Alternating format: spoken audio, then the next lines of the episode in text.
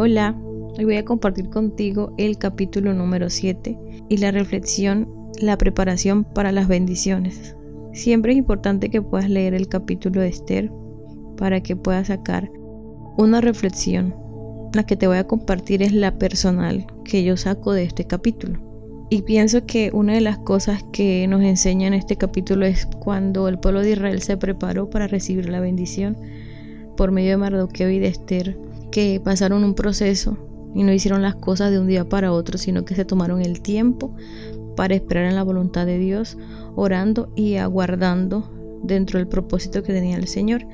También nosotros tenemos que estar preparados espiritualmente antes que las cosas lleguen porque eso muestra la fe que hay en nosotros para recibir las bendiciones de parte del Señor. Y cuando hablamos de prepararnos espiritualmente, una de las cosas más importantes primero es abandonar los ídolos tal cual como Dios les pedía a Israel, que se convirtió en uno de los obstáculos más grandes para ellos obtener su libertad. Es dejar de lado todo aquello que se convierte en tu ídolo, todo aquello que se convierte en el centro de tu vida, porque nada puede quitarle a Dios su lugar, que es lo más importante. Debes volver siempre tu corazón al Señor, a su voluntad, a buscarlo en oración, en ayuno, en lectura de su palabra. Tercero, limpieza del templo. Nosotros somos templo de su Espíritu Santo. Debemos estar preparados para recibir sus bendiciones, limpiándonos de todo mal por medio de una purificación personal.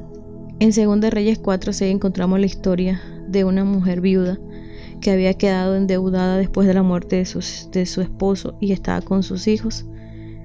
Y el Señor por medio de Eliseo le dio una gran bendición Dice 2 Reyes 4:6, cuando las vasijas estuvieron llenas, dijo a un hijo suyo, tráeme aún otras vasijas, y él dijo, no hay más vasijas, entonces cesó el aceite.